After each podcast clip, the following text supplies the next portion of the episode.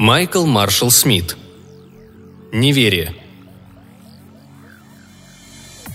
Это случилось в Брайант-парке вечером, в самом начале седьмого. Он сидел один под рассеянным светом фонаря в окружении деревьев, за одним из зеленых изогнутых металлических столиков прямо напротив ворот. Сидел целый день. Он был тепло одет в свою невообразимую одежду и время от времени отхлебывал из красной пластиковой чашки Starbucks. Он выглядел обыкновенно. Если бы вы увидели его из окна, вы бы ни за что не догадались, кто он на самом деле и какая безграничная власть сосредоточена в его руках. Два предыдущих вечера были похожи как две капли воды.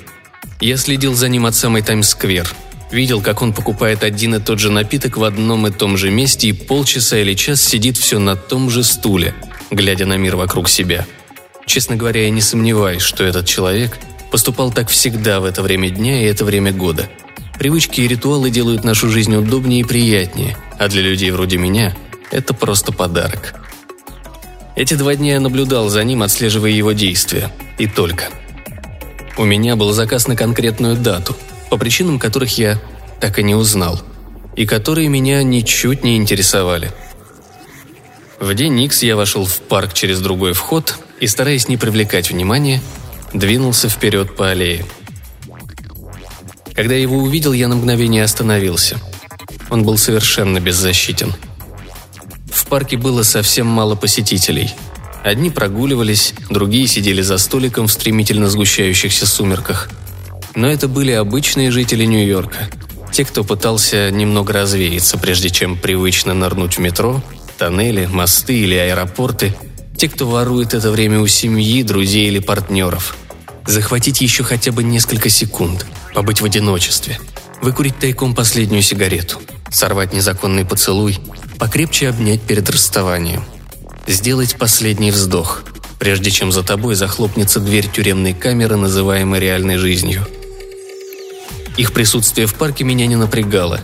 Они все были поглощены либо своими собеседниками, либо собственными мыслями, и никто из них не заметил бы меня до определенного момента. А тогда это уже не имело бы никакого значения. Я выполнял поручения посложнее – Здесь же можно было выстрелить с 20 футов и, как ни в чем не бывало, продолжить путь. Но мне не хотелось, чтобы это произошло именно так. Он этого не заслуживал. Нет, не заслуживал. Приблизившись, я пристально разглядывал его. Он выглядел совершенно расслабленным, как человек, который наслаждается краткими моментами отдыха перед тем, как приступить к большому и важному делу – я знал, о чем он думал, чем собирался заняться. И также хорошо знал, что ничего этого уже не будет. За его столиком был свободный стул, и я на него сел. Пару минут он меня не замечал, внимательно вглядываясь то ли в голые ветки деревьев, то ли в квадратные силуэты высотных зданий за ними. Листья давно облетели, и дома были хорошо видны. В это время года они всегда хорошо видны. И это делает парк просторнее и в то же время уютнее – роднее, беззащитнее. «Привет, Кейн», — сказал он наконец. Я никогда не видел его раньше, даже на фото, только на рисунках, и не имел ни малейшего понятия, откуда он узнал мое имя. Но, видимо, в этом и заключается его работа – знать все обо всех. «Вы не выглядите удивленным», – сказал я. Он взглянул на меня и снова устремил взгляд в сторону – должно быть, наблюдая за молодой парочкой за столиком в 20 ярдах от нас. Они были в теплых пальто и шарфах и обнимались с осторожным оптимизмом. Несколько минут спустя они оторвались друг от друга, смущенно улыбаясь, держа друг друга за руки, вслушиваясь в доносившиеся с улицы гудки клаксонов, глядя на гирлянды, натянутые между деревьями, наслаждаясь этим местом и этим временем. Скорее всего, это были какие-то едва завязавшиеся отношения. Следствие офисной вечеринки – и, возможно, из-за той вечеринки теперь на День Святого Валентина в офисе возникнет неловкое молчание. Или незапланированная беременность, свадьба. И тоже молчание. «Я знал, что к этому все ведет», он взял со стола крышку от кофейной чашки и изучал ее, словно пытаясь проникнуть в самую суть. «И не удивлен, что именно ты сидишь сейчас здесь, передо мной». «Почему?» «Работать в такой вечер Здесь слишком холодно. Для такого задания нужен конкретный тип исполнителя. Кого еще они могли нанять? Только тебя. Это что, комплимент? Вы пытаетесь льстить мне в надежде, что я этого не сделаю? Он посмотрел на меня через пар, шедший от его пахнущего имбирем латте. «О, ты сделаешь. Я в этом не сомневаюсь». Мне не понравился его тон. И я почувствовал, как во мне начало распрямляться, расти и заполнять всего меня нечто. Если вы когда-нибудь бросали курить, вам должно быть знакомо это внезапное и невероятно сильное желание уничтожить мир и все, что в нем есть, и приступить к этому немедленно, начав с того, кто оказался ближе всех. Я не знаю, что это такое. У него нет имени. Я только знаю, что оно существует, и я всякий раз чувствую, как оно во мне оживает. А спит всегда довольно чутко. «Нет, правда», — уточнил я. «Неужели вы думаете, что раз у меня появился большой дом, жена и ребенок, я не могу больше делать то, что делаю?» Они у тебя всегда были и всегда будут с тобой. Конечно, будут, твою мать. Разве это повод для гордости? Он покачал головой. Скверно. А ведь ты был хорошим мальчиком. Все дети хорошие. Нет. Некоторые рождаются уже с дефектом. И что бы вы ни делали и как бы ни старались, рано или поздно дефект выйдет наружу. С тобой было не так. И это гораздо хуже. Я сам выбрал, кем быть. Правда? А ведь всем вокруг известно, каким был твой отец. Мои руки невольно дернулись. «Твой отец ни во что не верил», — продолжал он. «Он был неверующим, переполненным ненавистью.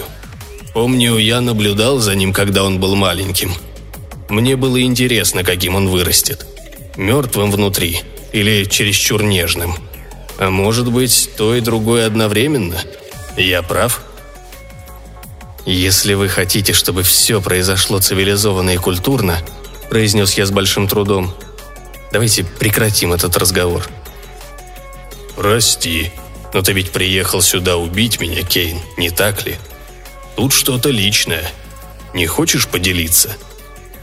Я знал, что нужно прикончить его. Я также знал, что это самое крупное дело в моей жизни, завершение моей карьеры, и что когда дело будет сделано, все закончится. Но мне было любопытно. Просто любопытно.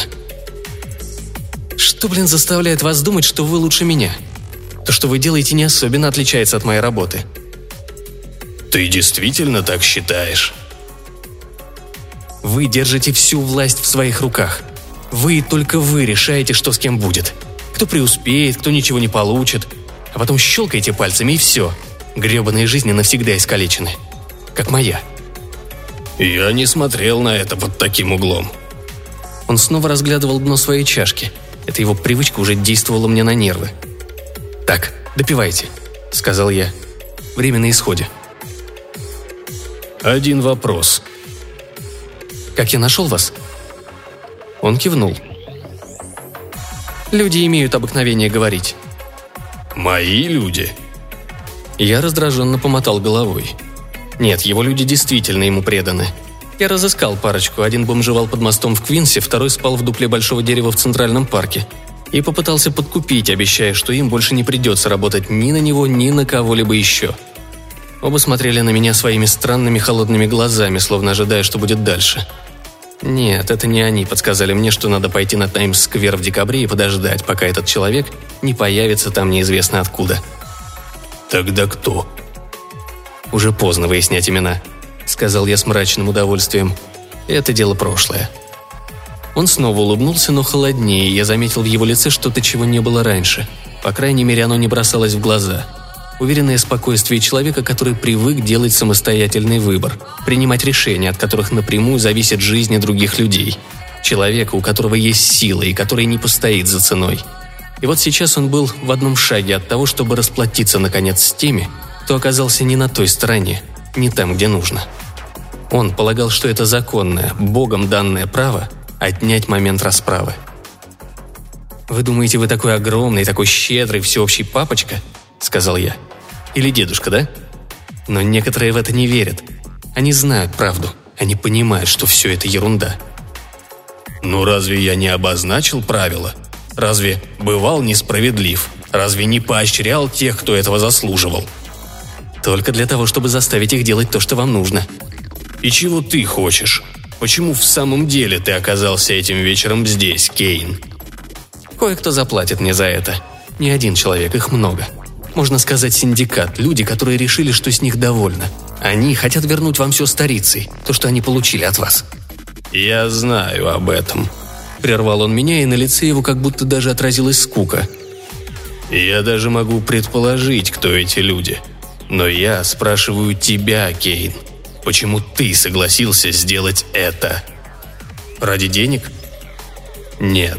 В этом случае ты мог бы выстрелить с расстояния 10 футов и уже был бы на полпути домой. Ну так скажите тогда вы, почему я здесь, если вы, блин, такой умный. Тут что-то личное, сказал он. И это ошибка. Ты живешь тем, что делаешь, и у тебя есть что-то вроде жизни, по твоим понятиям. Допустим, тебя наняли. Допустим. Но ведь ты ненавидишь меня. У тебя ко мне есть собственный счет. Этот человек слишком умен, чтобы ему врать, поэтому я не произнес ни слова. Ведь так, Кейн. Что-то произошло однажды ночью, когда повсюду лежал снег, и все вокруг должно было быть наполнено радостью, огоньками гирлянд и гимнами – может, тебе не были вовремя доставлены подарки? Или подарки были не те? Довольно! Сколько людей ты убил, Кейт? Ты считал? Ты помнишь? Помню, ответил я, хотя это была неправда. Когда личное примешивается к работе, цена меняется. Ты открываешь сейчас свое сердце.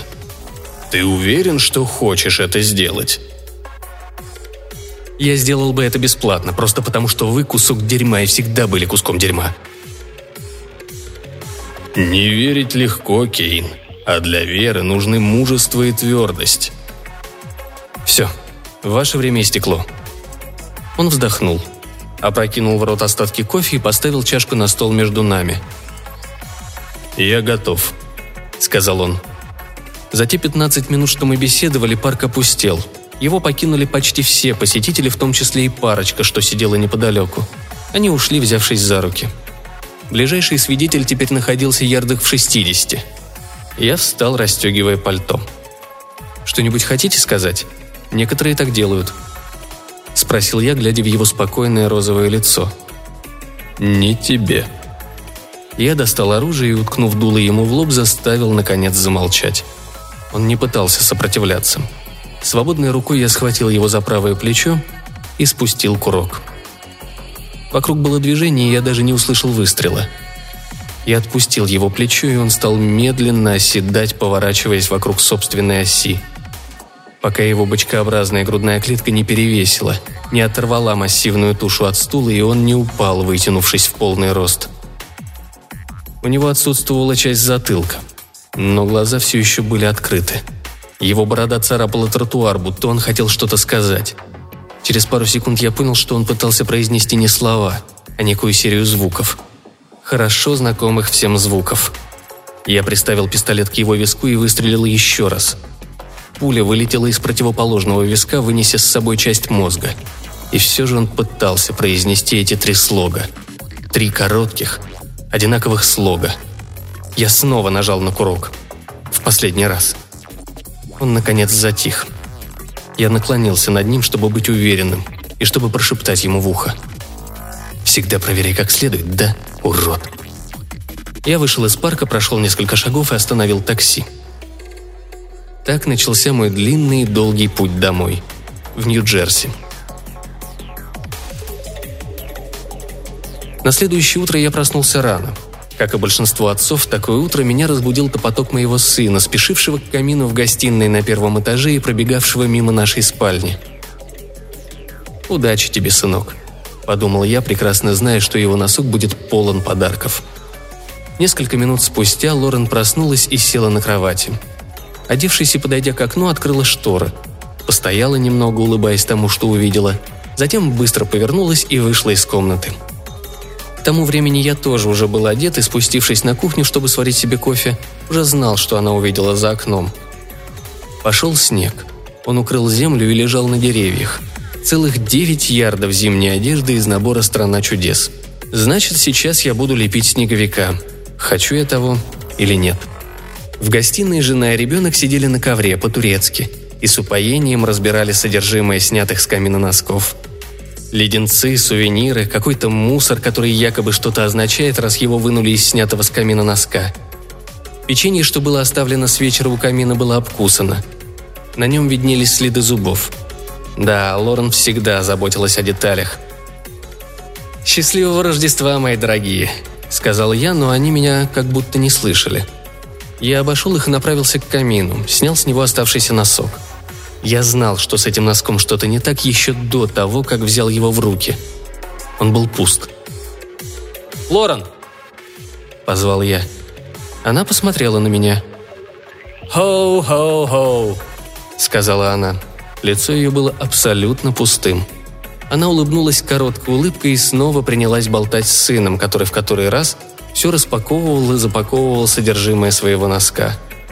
Улыбка ее словно прошла сквозь меня – но так всегда бывает.